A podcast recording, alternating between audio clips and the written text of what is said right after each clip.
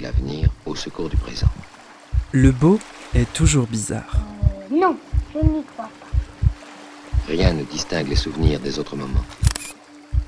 Le bizarre est souvent beau. C'est cette bizarrerie qui le fait être particulièrement le beau. Le beau bizarre Non, oui, pour moi, oui. de Zineb Souleimani.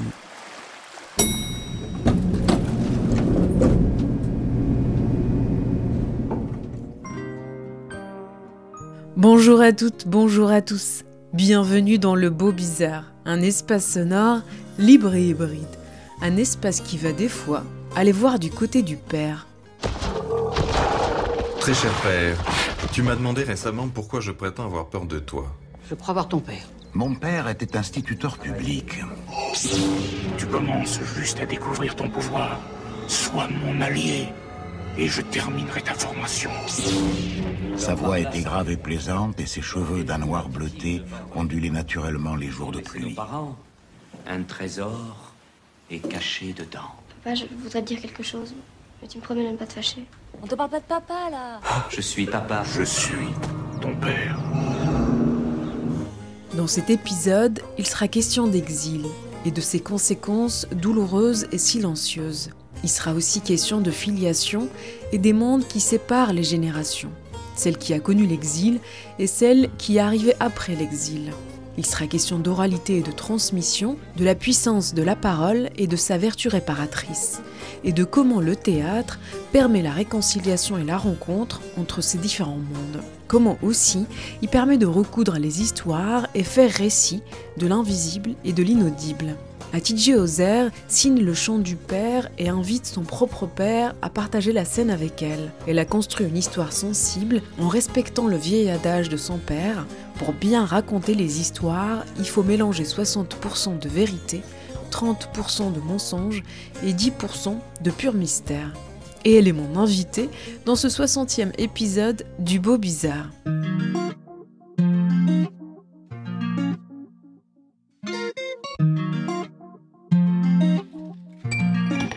Bonjour Atidje Ozer, merci d'avoir accepté mon invitation dans le Beau Bizarre. Vous présentez votre pièce Le Chant du Père du 12 au 21 janvier 2024 à la MC 93 à Bobigny. Mais avant d'aller plus loin, j'aimerais que l'on évoque tout de suite une anecdote que vous partagez dans votre spectacle, puisque je dis Hatidje pour prononcer votre prénom, mais ça n'a pas été le cas partout, je crois, et surtout pas à l'école. C'est l'anecdote que vous nous partagez, mais est-ce que vous pouvez nous revenir dessus pour démarrer? Est-ce que je prononce bien Hatidje Euh, oui, ça se prononce euh, Hatidje. Euh, mais euh, dans ma famille, euh, on a pris l'habitude de, prononcer euh, comme ça s'entend en français, Atis, euh, H-A-T-I-C-E, ça s'écrit. Donc, euh, dans les administrations, notamment à l'école, euh, on m'a appelé, euh, enfin, les, les, les, personnes euh, derrière les bureaux euh, appelaient, euh, appellent mon prénom euh, Atis et il y avait personne en face pour personne en face pour rectifier. Enfin, mes parents, ils n'ont pas rectifié. Et donc, au fur et à mesure, c'est devenu Atis. Et même dans ma famille, maintenant, on m'appelle Atis. Et plus tard, moi, en, grandissant, notamment à l'âge de enfin, 15 ans, à partir de 16 ans, l'adolescence, j'ai- eu envie, euh, j'ai dit, mais en fait, arrêtez de m'appeler Atis. Enfin, c'est stop, euh, ça suffit. Le, le, le- le malentendu, ça suffit, c'est Hatidje. Enfin, c'est... Après, c'est les deux, enfin, ça me dérange pas quand on m'appelle Atis. Enfin, je laisse, ça fait partie de l'histoire. Donc vous êtes franco-turc, Ouais. vous avez grandi à Terrasson, découvert le théâtre au lycée et ça vous a donné envie de rejoindre le conservatoire de Toulouse, puis la classe premier acte du TNS et de la colline, je crois, Ouais. où vous avez rencontré Wajdi Mouawad. Et on va tout de suite l'entendre.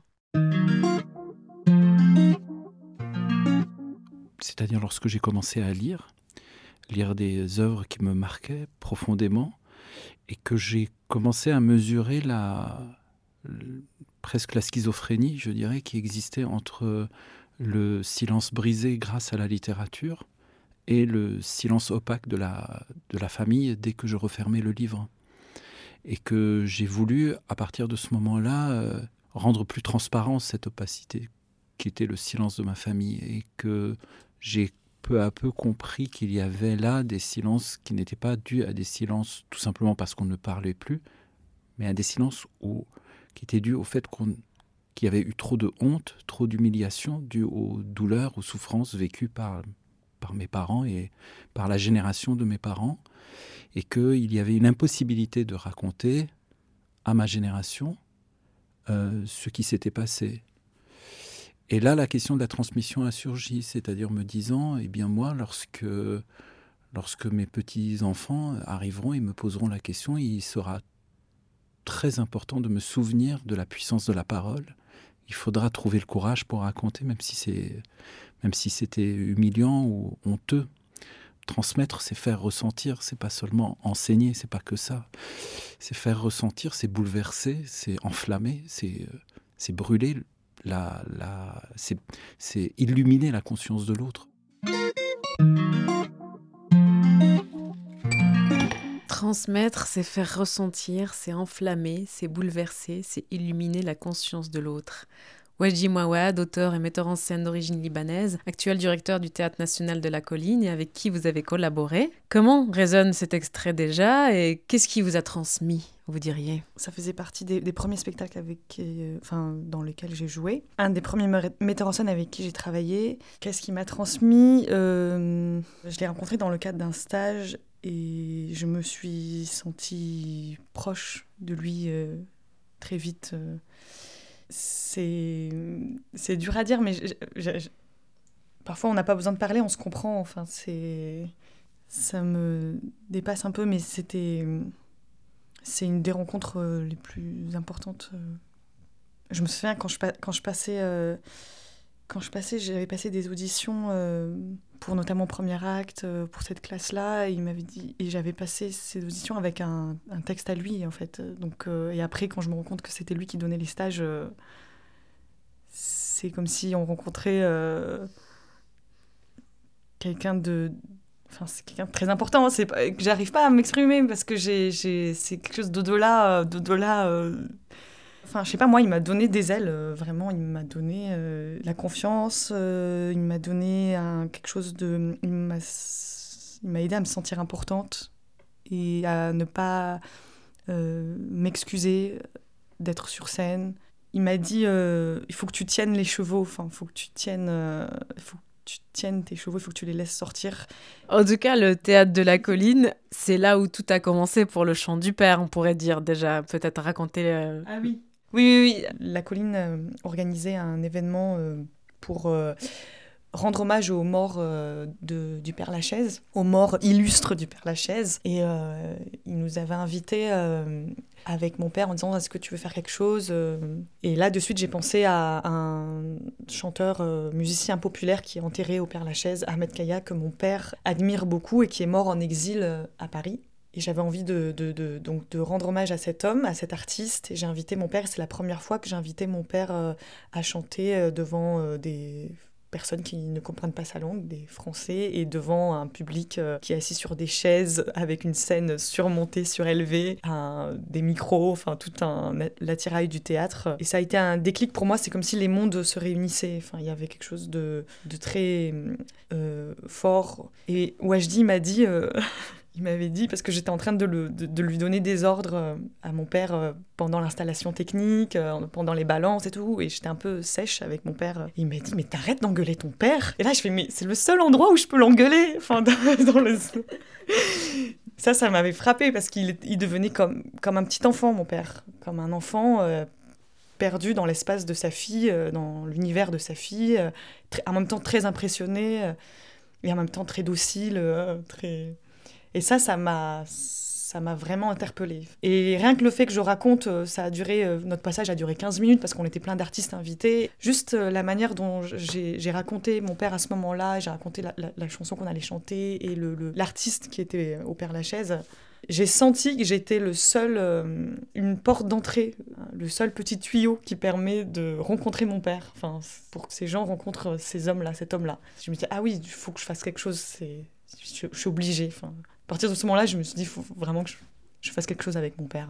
Ouais, je dis Mouawad parle de transmission et à cette première invitation qui vous a donc faite pour présenter quelque chose avec votre père, vous étiez loin d'imaginer que ce projet aurait la vie qu'il est en train d'avoir et on va déjà écouter l'extrait suivant pour en savoir plus. Lorsque j'ai découvert le travail d'Ati Hauser, je me souviens, c'était en septembre 2019, à la maison Maria Cazares à Alou en Charente, ce lieu incroyable où les artistes peuvent venir euh, en résidence pour euh, écrire, réfléchir, élaborer, répéter euh, des nouveaux projets. et puis ce jour-là, c'était une journée jeune pousse, c'est-à-dire une journée où effectivement les professionnels étaient rassemblés pour découvrir le travail des résidents. Et à la fin de la journée, c'était la présentation du chant du père, ce travail d'Atidje Ozer, avec son papa, Yavuz Ozer. Et pour moi, ça a été une révélation. Tout au long de la journée, on avait vu des travaux vraiment intéressants de jeunes artistes euh, qui travaillaient beaucoup à partir de textes, à partir d'écriture euh, de textuelles. Et là, avec Atidje, tout à coup, c'était un travail beaucoup plus performatif, un travail euh, plutôt, qui relève plutôt de l'autofiction, un travail beaucoup plus intime. C'était encore très fragile parce qu'on était vraiment au tout début de, sa recherche, mais il y avait quelque chose dans, cette présence, dans leur présence, qui était vraiment euh, forte et qui était une, promesse euh, d'un développement. Euh, en tout cas, il y avait vraiment quelque chose d'une très forte sensibilité. Et moi, ça m'avait beaucoup marqué. Et je me souviens très vite avoir interrogé les organisateurs de, cette journée, Mathieu Roy et Johanna Zilberstein, pour savoir si Atidje avait euh, en projet euh, de, prolonger cette tentative, et ils m'ont dit, mais elle se pose la question, elle ne sait pas, il y a quelque chose qui semble résister. Et effectivement, quelques mois plus tard, on avait ce projet commun, le TAP, la, Maison Maria Cazares et le studio de Vircourt, d'accompagner un jeune artiste ou une jeune artiste. Et moi, j'ai vraiment eu envie de, pour en avoir le cœur net, de rappeler à TJ et de lui dire écoute, ce que tu nous avais présenté ce jour-là, vraiment, euh, pour moi, il y avait une promesse très forte. Est-ce que tu as envie de continuer? Est-ce que tu as envie d'aller plus loin?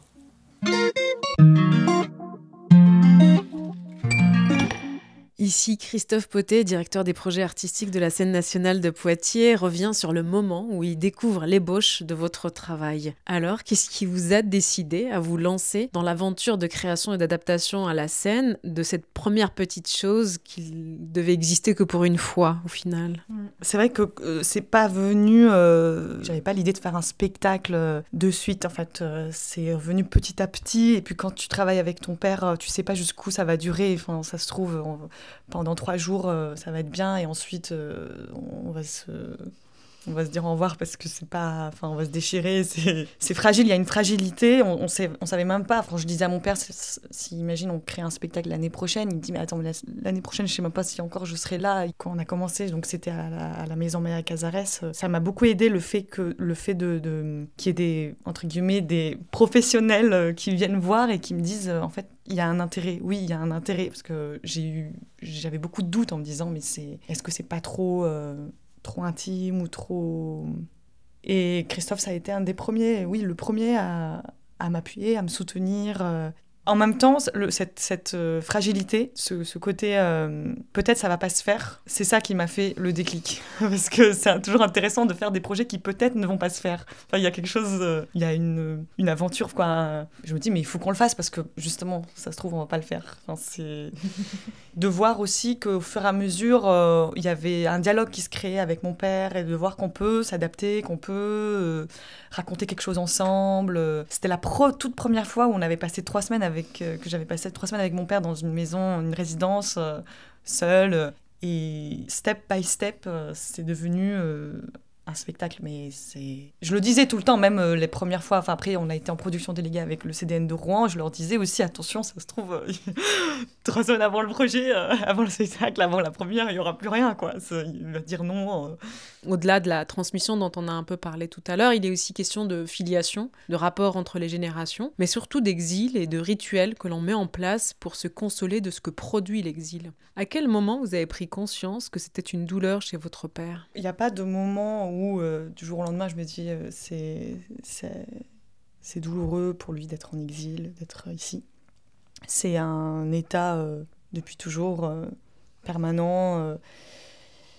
de, de bah, je pense que c'est un, une façon d'être, une, un, très vite, très jeune, on se rend compte que, ouais, moi je, me suis rendu compte très vite que c'est, tu le sens qu'il y a quelqu'un qui a pas forcément voulu être là euh, dans la famille ou c'est un, c'est dans, c'est dans des choses euh, qui parlent malgré soi, comme le fait qu'il fait des blocages pour parler la langue française, euh, le fait que dans ses chansons ça parle toujours de la terre délaissée, le fait qu'il soit dans un monde, dans son monde à lui, dans sa bulle, dans sa sphère non, mais très vite. Euh, et puis moi, euh, quand j'ai commencé à sortir de la maison, à aller euh, faire ma vie après le bac, ou faire des... rentrer dans le monde du théâtre, je vois bien qu'on n'est pas du même monde, que, que je viens d'une famille qui n'est pas du monde dans lequel j'évolue actuellement, quoi.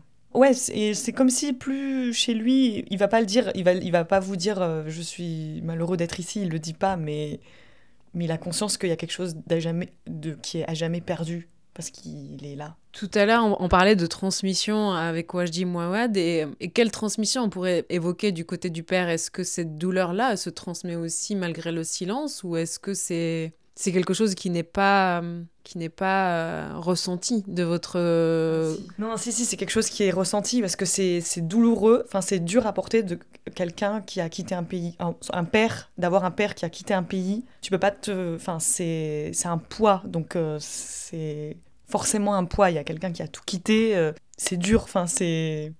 C'est par exemple à chaque fois quand, quand je, je, je m'en vais de la maison. Euh, maintenant, on me le dit moins, je crois, mais c'est euh, ne nous déçois pas. Faut pas les décevoir. ils n'ont pas fait tout ça pour rien. ou bien une phrase aussi ne nous montre pas le visage noir. N'obscurcis pas notre face. Ne, ne fais pas honte. C'est un poids. il faut on est venu ici, il y a des moyens qui te sont donnés, on s'est sacrifié, c'est le poids du sacrifice. Et voilà, il, projette comme ça quelque chose sur les enfants. Euh, quand tu viens d'une famille d'immigrés, c'est. Moi, j'ai. Ouais, j'ai. Je fallait que je, je rende euh, honneur à ces sacrifices et donc j'ai très vite été bonne à l'école j'ai très vite euh, je voulais sauver ma famille en fait je voulais c'était un peu l'espoir de la famille c'était moi j'étais la première à avoir le bac il fallait que je, je, je rende fier les miens Disons que en tant que, témoin de, la vie de, mes parents et en tant que, sujet de ma propre existence, euh, il est évident que j'ai pu ressentir euh, euh, le fait objectif, historique du départ de, mes, parents, de cette société natale qu'ils ont, qu'ils quittée. Mon, sentiment peut-être le plus fort et, le plus le plus important euh, à, mon sens euh, est relatif à la question de l'arrivée. Quand, quand on part, on croit toujours arriver euh, quelque part. Et je crois que si mes parents sont partis, mes parents, comme des millions d'autres personnes, ne sont pas toujours ne sont pas toujours arrivés. La question de l'arrivée pour moi elle est extrêmement centrale parce qu'elle porte sur la question des, conditions d'accueil de la société que l'on dit d'accueil, sans d'ailleurs que cette expression condition d'accueil n'informe précisément sur sur sur cette qualité qualité là mais aussi parce que, euh, comme, euh, comme Abdelmalek Sayad euh, l'a fait, la question de l'arrivée est aussi une question qui est gérée par les individus, mais qui était aussi organisée par l'État.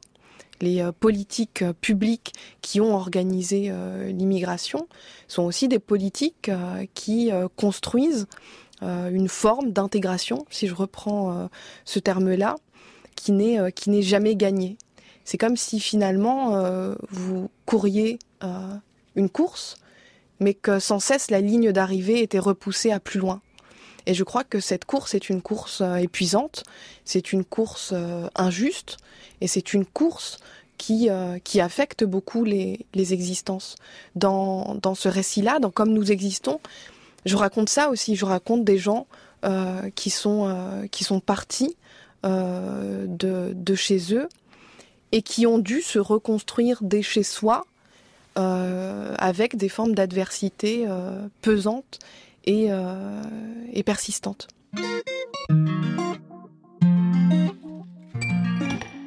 La sociologue Kautar Harshi évoque ici la trajectoire de beaucoup de ces personnes qui ont dû immigrer en France pour notamment donner de leur force de travail à ce pays.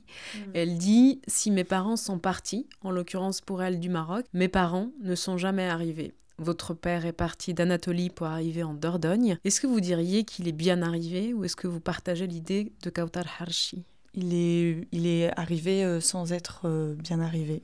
Non, parce que ce que je retiens de, cette, euh, de, ce, de cet extrait, c'est les conditions d'accueil qui influencent vraiment la vie, la vie des, de, ceux qui arrivent.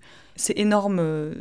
c'est énorme. Enfin, par exemple, moi, j'ai cette vie-là parce que concrètement, il y a des choses concrètes qui influencent tout un destin. Par exemple, j'ai, comme j'avais la chance d'être bonne à l'école, j'ai été dans une classe de niveau où j'avais autour de moi que des enfants de médecins, des enfants euh, de bourgeois, de province. Ma sœur, qui était moins bonne à l'école, n'avait que des, des... était dans une classe de moins bon niveau. C'était des classes de niveau. Donc en sixième, tu avais sixième 1, sixième 2, sixième 3, sixième 4. Elle était en sixième 4, 5. Et moi, j'étais en sixième 1, par exemple. Et moi, j'ai été entourée d'enfants qui voulaient faire des études. Ma sœur, elle était entourée d'enfants, d'enfants d'origine immigrée, enfin, qui, étaient, qui avaient beaucoup plus de mal avec l'école. Et ça joue sur le, destin. Et, j'en ai beaucoup... Euh, Enfin, moi, je suis un, quelqu'un qui est sorti de ça. Euh, c'est un, cas rare. Enfin, tous mes amis qui habitaient dans le HLM avec moi dans les cités, euh, la plupart, enfin, franchement, je, je de 90%, ils se sont mariés à 20 ans, ils ont fait des choses très euh, dans la tradition, ils n'ont pas fait d'études, ils sont pas sortis, enfin, ils sont sortis de leurs conditions de, chez eux pour aller ensuite se marier d'un foyer à un autre. Pas de vie seule, comme moi j'ai pu faire grâce aux études, à un épanouissement et ça, mais j'en veux, j'en veux beaucoup à ce collège de, de, de, enfin, je suis désolée, mais à cette politique de, de, on prend que le, on prend que les meilleurs, quoi. C'est une méritocratie que au mérite, et c'est, ça donne pas la chance à tous les autres, et, c'est une injustice totale. Enfin, c'est une injustice totale. Moi, j'ai, j'ai, j'ai une vie, euh, comment on dit, c'est une épine dans une, dans une botte de foin. Enfin, c'est. Mmh, mmh, mmh. Et est-ce qu'il est bien arrivé, mon père euh, il y a plein d'exemples comme ça, mais je ne pourrais pas les citer parce que c'est vraiment des, exemples d'administration, de choses qui, qui, qui, humilient mes parents, quoi. Vraiment, enfin. Aujourd'hui, un ouvrier, il vit beaucoup moins euh, longtemps qu'un homme euh, qui n'a pas travaillé avec son corps. Enfin, c'est vraiment, on tue les hommes ouvriers à petit feu et c'est une réalité. Combien de, de, mes, de mes amis donc de la cité, ils sont morts, euh, l'espérance de vie, c'est 57, 60. C'est aussi l'idée de le fait de pleurer aussi le, le pays mm. qu'on a quitté parce que peut-être ici rien n'a été fait pour se sentir chez soi aussi, pour recréer un, un nouveau chez soi et, peut-être vivre avec euh, l'illusion d'un retour possible aussi, mm. qui crée des conditions des deux côtés qui font qu'une vie un peu en suspension permanente et qui, se, qui transmet un sentiment peut-être étrange aux, enfants aussi, qui, qui fait une vie entre deux choses, entre deux cultures, de langues, de, de vie possible. Enfin, moi, je parle de mon prisme à moi, enfin de ce que j'ai vécu quand ils sont arrivés. Euh, on a été dans cette petite cité euh, au milieu euh, du Périgord, donc au milieu du verre, au milieu des, grandes. C'est très beau le Périgord, c'est très touristique et il y a plein de maisons individuelles trop belles et de, notre fenêtre on voyait toutes ces maisons magnifiques et, nous on était dans un, une petite cité d'entre-soi et qui favorise l'entre-soi, le, le, la non-ouverture aussi. Enfin, c'est quelque chose de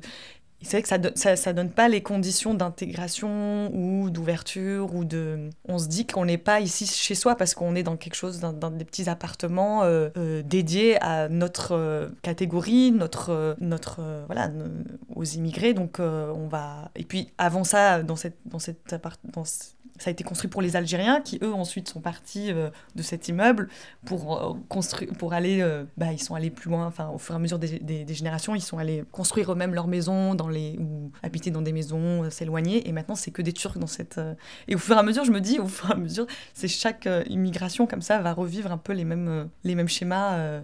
Et très vite, moi, enfin, c'est un truc, c'est c'est visible. Enfin, moi, à 6 ans, je savais qu'on était pauvres parce que tout le monde avait des jardins. Tout le monde avait une maison avec jardin, sauf nous. Enfin, donc, euh, j'avais honte de mettre sur mon, sur mon carnet de correspondance que j'habitais à HLM La Bourribasse. Enfin, c'est... Ça voulait dire qu'on était pauvres. Et, Et qu'est-ce qui donne ce sentiment de honte? Enfin, pourquoi la pauvreté serait associée à la honte? Peut-être dans les espaces, dans les espaces d'accueil, dans les espaces d'école ou de, de, de, vie en commun, on ne donne pas assez de place euh, à, à l'étranger, enfin, à celui qui arrive, à, à l'autre. On essaye de, ouais, d'acculturer, enfin, je sais pas, il y a quelque chose de lisse, de, de fermé, quoi, dans l'administration qui fait qu'on peut pas s'exprimer, euh, on peut pas exprimer qui on est et pourquoi j'avais honte d'être pauvre. Ah, c'est J'arrive pas à répondre, c'est un truc tellement dedans, je sais, je sais pas. J'avais honte d'être pauvre. Bah, on a honte d'être pauvre parce qu'on est, on se sent moins bien. C'est horrible de dire ça. Je sais pas, tu te sens moins bien, tu te sens. T'as l'impression que tes parents, bah, ils sont. Non, c'est horrible. Je vais dire des choses horribles, mais de, de voir que bah, comme si le, le, le, le, fait d'avoir fait des études ou le fait d'avoir un métier, ça te rend plus intelligent. Mais c'est la société qui te fait faire, qui te qu'on on nous fait croire ça que euh, quand t'es riche, t'es plus intelligent, quand t'es riche, c'est parce que t'as réussi, que si t'es si t'as un métier, ah, si t'es docteur, c'est que t'es intelligent, enfin, y a, et que le reste, ça compte pas. C'est vrai, j'ai eu honte de mon père, enfin, c'est horrible, mais la le monde a, a, a fait que j'ai pu avoir eu honte de mon père, mais c'est terrible, enfin, c'est... Non, non, faut, faut sortir ça, et c'est... C'est un projet qui vient réparer ça aussi? Oui, oui, mais totalement. C'est d'avoir.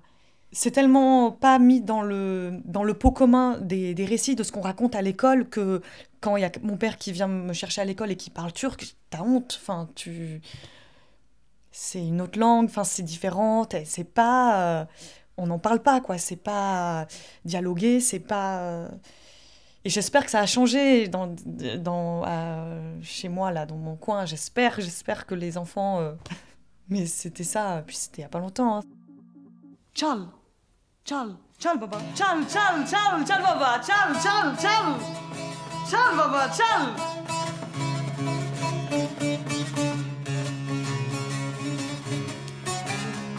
Il parle pas la langue d'ici, mon père. Il parle pas les mots sales, les mots pratiques. Mon père, il parle la langue des dieux, la langue du cœur qu'il ne peut pas trahir. Il parle pas comme toi et moi, mon père. Il n'a jamais voulu l'attraper, l'autre langue. Cette langue avec laquelle moi je parle. Il n'a jamais rêvé de ces mots. Il n'a jamais rêvé de ce pays. Il est venu là où on avait besoin de son corps. Tes mots, tes mots, tu les laisses au village. Nous, on a besoin de tes mains. Viens avec tes bras. Viens avec tes jambes. Viens avec tes ongles pour gratter le monde d'ici. Viens avec tes dents pour bâtir le monde d'ici. Ton village reste dans la paille. Ici, tout est dur, tout est solide, tout est lourd. Et le béton pèse sur son dos. Et le béton qu'il a lui-même construit pèse si lourd sur son dos, sur ses épaules, sur son cou. Et le béton pèse si lourd. Et ils sont des milliers. Des milliers de corps qui tirent, qui arpentent, qui jettent, qui grattent, qui frottent, qui se baissent. Des géants, des géants. Des géants qui portent les cieux sur leurs épaules. Des géants avec de grosses mains. Voici les géants. Voici les géants qui meurent trop tôt sous le béton, asphyxiés dans la poussière, et qui dévalent les pentes sans un mot, sans aucune plainte, mais toujours, toujours avec les chants Her zaman şarkı söyler babam. Her zaman. Söyle baba, söyle. On l'a pas encore précisé, mais vous êtes donc sur scène avec votre père, qui est présent avec son instrument, chante régulièrement et vous accompagne euh, avec euh, son instrument pendant que vous nous racontez cette histoire tissée d'anecdotes, de rituels, de souvenirs, de langues, de deux langues, de plusieurs langues. Qu'est-ce qui se jouait pour vous dans la présence de votre père à côté de vous sur scène? C'est une présence euh, qui n'est pas trafiqué ou qui ne, enfin, il ne joue pas, il est le père. Donc euh, il, incarne, enfin il est là, donc c'est lui.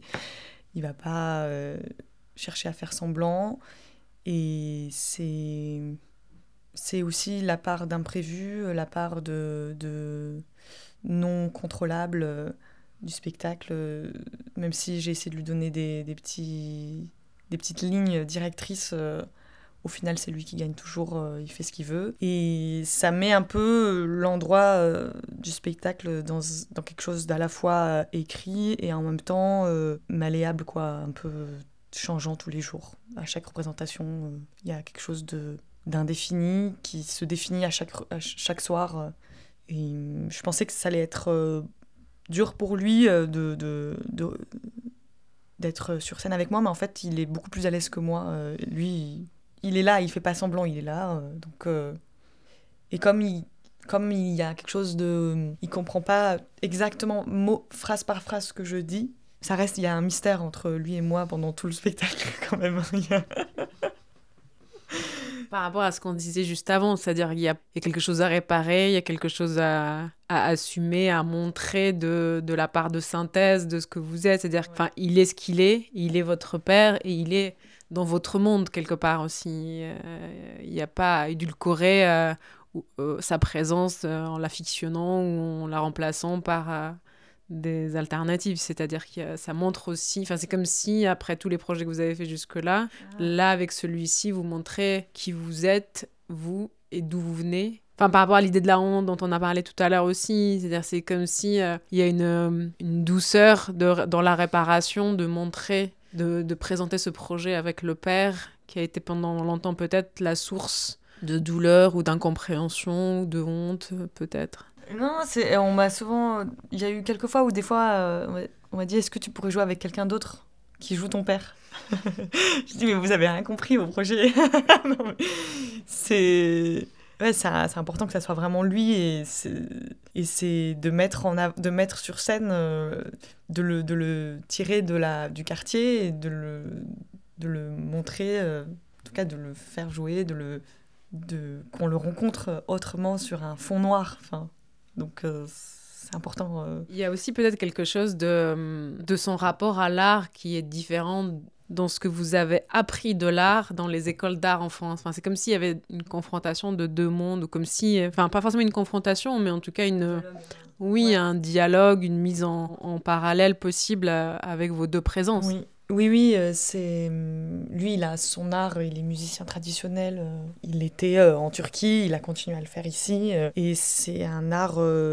Enfin, moi, je pensais qu'il n'y avait pas d'art dans ma famille, qu'on était loin de ça, que ben, c'est vrai, on n'est jamais allé au théâtre, quoi. On n'allait pas au théâtre, pas au cinéma, pas au musée et tout. Mais en fait, l'art, il était à la maison, il était à la source même, et c'était un art authentique. Enfin, il y a quelque chose de brut et de, de, de vrai et de on est au sens premier de l'art. C'est l'art euh, dans les foyers, dans, devant un comité de 20, 30 personnes, serré. C'est quelque chose de. C'est pour faire du bien à l'âme euh, qui est en face de toi. C'est l'art qui, qui, va, qui va apaiser les peines, qui va sortir les peines pour mieux s'en guérir.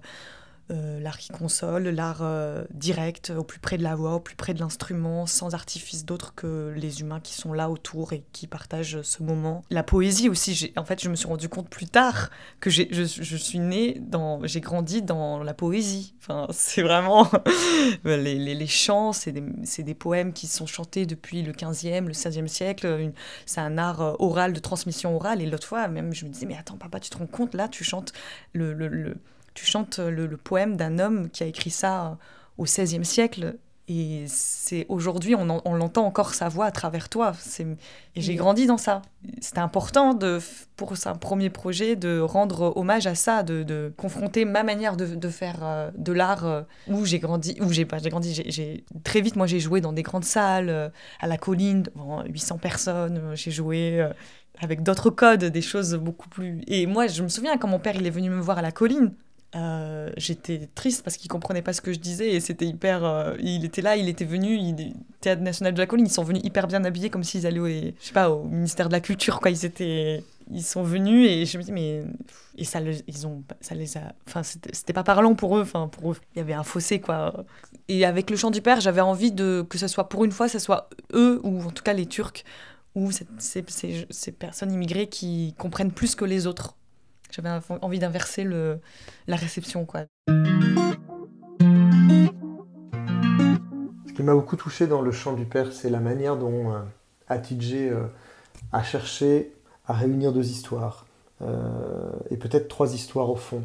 Son histoire personnelle, celle d'une euh, jeune femme issue d'une communauté turque, mais qui est née et qui a grandi en France, et qui, à travers l'école, a découvert le, théâtre et qui a eu envie, a eu cette passion très tôt, et a eu envie du coup de devenir comédienne. Et ce qui l'a marqué euh, à ce moment-là, et je me souviens de, de, cette discussion où elle me disait, mais à ce moment-là, moi j'allais au théâtre et je voyais sur scène euh, des personnes, des hommes, des femmes, personne ne me ressemblait. Euh, et ça, ça a été un, élément moteur pour elle. Donc il y a ce récit d'une jeune femme issue de ce qu'on appelle l'immigration, et une jeune femme qui est une jeune femme artiste, et qui, effectivement, du, conservatoire de, Toulouse jusqu'à euh, la classe première acte et puis le, travail avec Wajdi Mouawad ou, Julie Bérès euh, notamment, a, construit son parcours d'artiste. Et en regard, il y avait l'histoire de son père, cet homme, euh, à la fois musicien et, qui pratiquait la ferronnerie, et qui du coup a quitté la Turquie, a quitté son village pour tenter d'offrir à ses enfants un avenir meilleur. et Atidja, à ce moment-là, elle sortait du spectacle de, euh, Julie Bérès, Désobéir, et dans ce spectacle, euh, qui est un spectacle très, fort, mais qui se construisait contre le père, contre la figure du père, puisqu'il s'agissait aussi pour, euh, dans ce spectacle pour ces, jeunes femmes de, faire récit de ce qu'était leur euh, besoins euh, euh, d'identité, leur, leur, besoin d'exister en tant que femmes libérées, je dirais, de, de, de, la pression familiale et de toutes les formes d'assignation. donc ce spectacle était clairement construit contre la figure paternelle et elle a eu besoin pour tenter de recoudre ces deux histoires, de, de, pouvoir faire un spectacle avec le père et tant qu'à faire avec son propre père. Et moi j'ai été très touché par cette, euh, cette démarche qui l'a conduit effectivement à, à, tenter de, recoudre quelque chose d'une histoire euh, intime et d'une histoire familiale et qui est aussi l'histoire d'émigration euh, en France comme ailleurs. Est-ce que, comme le dit Christophe Poté, vous avez aussi euh, cherché à vous réconcilier avec la figure du père à travers ce projet, à recoudre deux histoires, deux identités? Euh, Oui, oui, parce que c'est évident pour moi qu'il n'y a pas tout à jeter quoi, dans, dans les pères qu'on a eus, avec les pères qu'on a eus. C'est vraiment c'est la base, donc on ne peut pas euh, juste être contre. Il y a quelque chose de, qui, qui se partage et qui se transmet. Et moi, je suis, j'ai une force Enfin, je le dis comme ça, mais je prends ce qu'il y a à prendre dans toutes les situations. Enfin, et il y a des il y a belles choses, euh, il y a des magnifiques choses à prendre. Enfin, c'est pas. J'ai envie de, de, retourner les choses euh, à mon avantage et de ne pas se sentir. Euh, y a j'ai du mal beaucoup j'ai du mal à voir beaucoup non c'est vrai il y a beaucoup de filles de des copines et tout qui sont vraiment contre. Euh, non, c'est récemment, non, mais vraiment, qui sont en rupture avec les, les parents. Et je, je, crois que je pourrais jamais être en rupture totale. Euh. Bien sûr, ils sont traditionnels. Euh. Oui, oui, ils sont hyper traditionnels. Là, ils se demandent pourquoi je suis toujours pas mariée. Il y a vraiment des trucs, des poids, un poids comme ça sur certaines choses. Et puis, ça a été dur, vraiment, si je me reconnecte à ce que mon adolescence, euh, de vouloir vivre sa vie comme on l'entend, c'était pas forcément comme ils l'entendaient eux. Il y a vraiment quelque chose. Oui, il y a, y a ça, effectivement.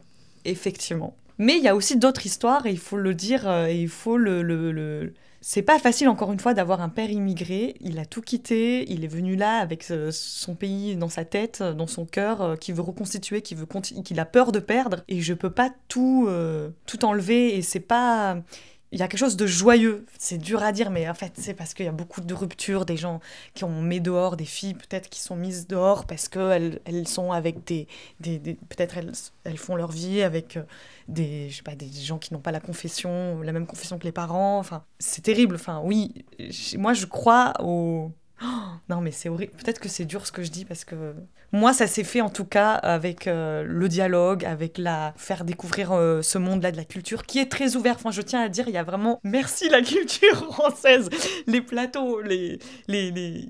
ils ont franchement, on a rencontré des théâtres euh, magnifiques qui ont tout fait pour mettre mon père à l'aise, pour mettre ma famille à l'aise, que ce soit à la colline, au TAP, même d'autres théâtres à Ivry. Là, on était récemment, on a joué la dernière fois, c'était scène nationale d'Ivry. Ils sont vraiment, un intérêt, il y a, c'est merci, il y a des espaces comme ici en France, je parle pas de l'administration, euh, voilà, mais il y a des espaces comme la, des théâtres où il y a une volonté de faire, de qu'il y a un dialogue, quoi, ça, ce dialogue, de, le dialogue qu'il n'y avait pas euh, à la Bouribas dans mon quartier, en fait, c'est possible dans d'autres endroits comme, comme les théâtres il fallait faire avec quoi. Il fallait vraiment que je fasse il fallait faire un spectacle avec lui avec mon père qui soit dedans que ça soit un dialogue entre euh, générations et que ça on voit ce que ça fait que de dialogue de mettre deux générations sur un plateau. Enfin bah justement je peux pas engueuler mon père devant tout le monde quoi. Je peux pas dire euh, pourquoi t'as fait ça enfin des trucs euh, je peux pas parce que ça reste mon père et donc c'est subtil quoi. C'est c'est dans les non-dits dans les silences qu'on comprend qu'il y a eu des, des, des malaises ou des enfin des, des choses difficiles entre nous. Je n'aime pas les histoires.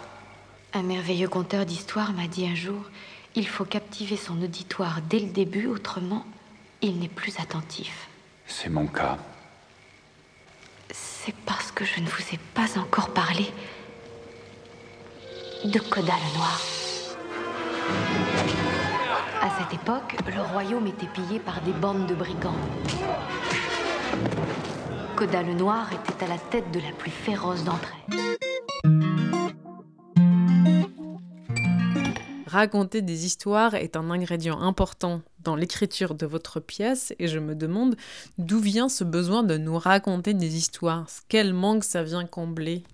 Parce que c'est des histoires euh, des personnes comme mon père qui, ne sont pas racontées sur les plateaux, enfin, leurs histoires, euh, ils les racontent pas, euh, on les entend pas. Donc euh, oui, il y avait un besoin de raconter des histoires et surtout que entre eux, mon père avec son entourage, il se raconte beaucoup d'histoires. Mais c'est parce que le, le, le, le fossé, enfin le, pan, le mur noir qu'il y a entre la Turquie et ici, ça suscite le fantasme et ça suscite la légende et on aime revenir sur son enfance et raconter, raconter son, cette, ce, ce village et tout en le racontant, plus on le raconte, plus on prend des distances aussi, plus on le raconte gros. Et euh, plus on le raconte complètement fantasmé, les gens, avec des légendes, des choses qui sont invraisemblables. Enfin, vraiment. Quand je dis à mon père, mais papa, c'est pas possible, t'as pas vu, t'as pas entendu, euh, comment dire, qui sont de la science-fiction. mais, enfin, vraiment, des, coïncidences, des. Et c'est une manière de se raconter, ça, c'est quelque chose de très euh, turc, anatolien le... on n'avait que ça à l'époque. Euh, le divertissement, c'était raconter des histoires, se retrouver, on se raconte des histoires, et, et pour attirer euh, les, pour euh, attirer les oreilles et les, les attirer l'attention, on, on enjolive, et au, même et on, au bout d'un moment, on croit à son enjolivement. Enfin, on est donc avec le vrai du faux, on entend, il y a plus de, on sait plus où, on sait plus où ce qui est faux, vrai.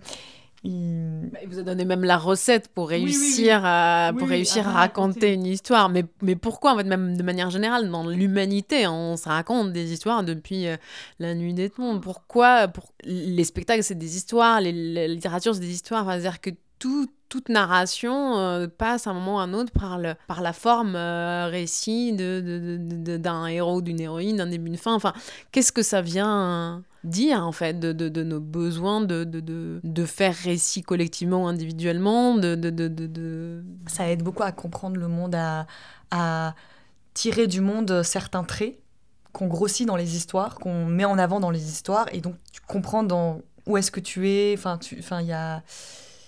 Ça rassemble aussi, enfin... Ce besoin de raconter des histoires, de se raconter, aussi de, se, de faire de sa vie une légende, aussi de... c'est vraiment ce que, ce que fait mon père, je trouve. C'est de se donner. et c'est quelque chose où ça se dit ah, le monde est quand même. Enfin, on n'oublie pas, faut pas oublier que le monde est incroyable. Enfin, il y a. C'est incroyable. Ce qui m'est arrivé, c'est incroyable. Ce qui nous arrive, c'est incroyable. C'est. C'est. Ouais.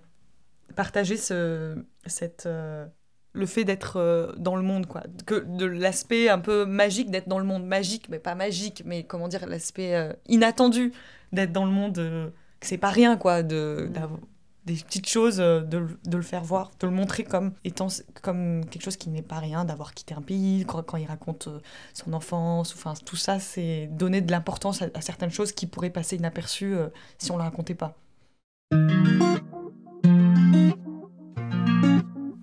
Bonjour Atidje. Alors Atidje, j'aimerais te poser cette question, j'aimerais savoir ce que ce spectacle a changé dans le regard de tes amis, tes amis qui... Euh, te connaissent en tant qu'artiste, en tant que comédienne, en tant que chanteuse, et qui peut-être euh, euh, connaissent moins ton histoire familiale. J'aimerais savoir ce que ça a changé dans leur regard, dans leur relation à toi.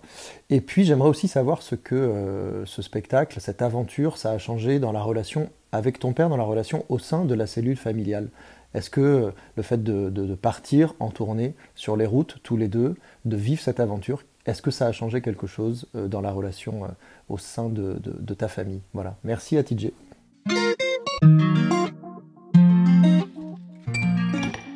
Alors, pour le regard de mes amis, euh, c'est vrai que ça, ça a donné de l'importance. Ils étaient hyper intrigués de connaître toute cette tradition culturelle liée à,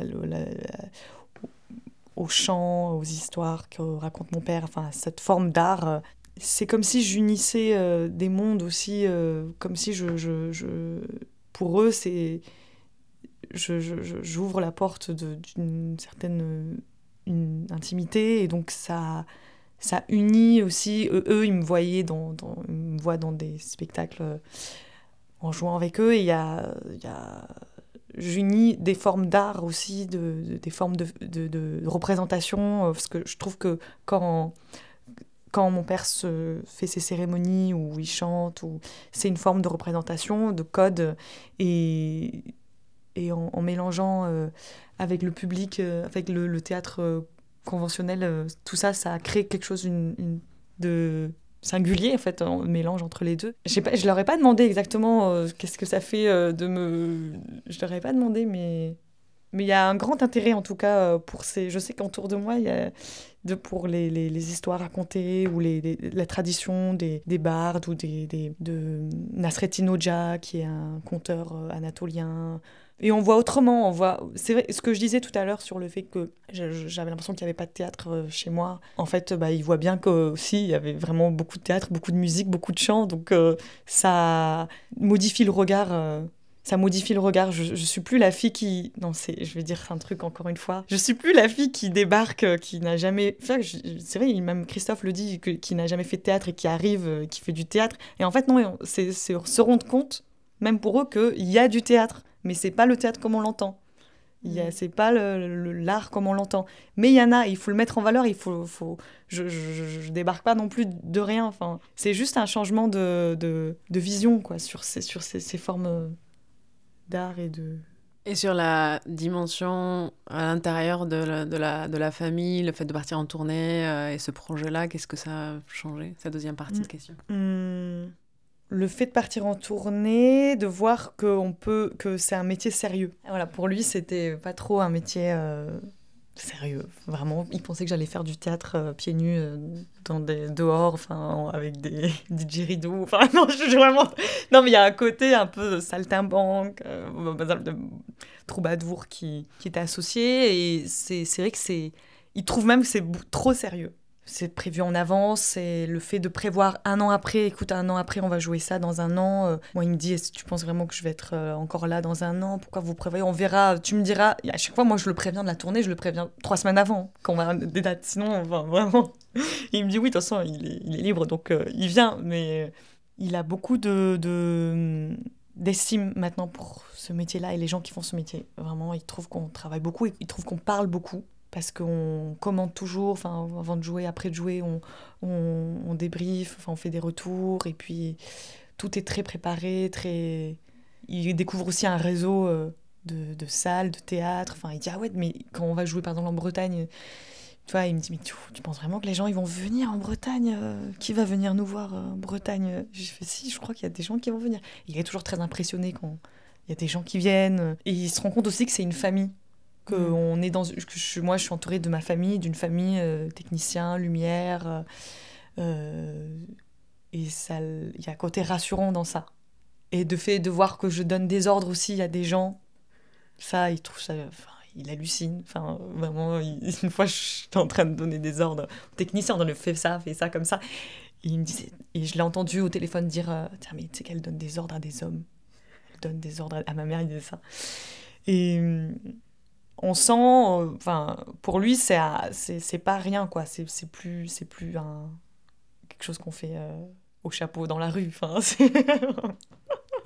c'est. euh, il sent que j'ai commence à avoir un peu de un ascendant. je sais pas, c'est vraiment, sais pas, ça le, ça le rassure, quoi. Il, et il a, c'est évident, enfin, il a compris que je suis un- comme un garçon, enfin, que je, je j'ai un, je, je, je- ça, je suis sûre de ça, c'est que j'ai une liberté, je prends ma liberté plus forte que si j'avais été un garçon, encore plus forte.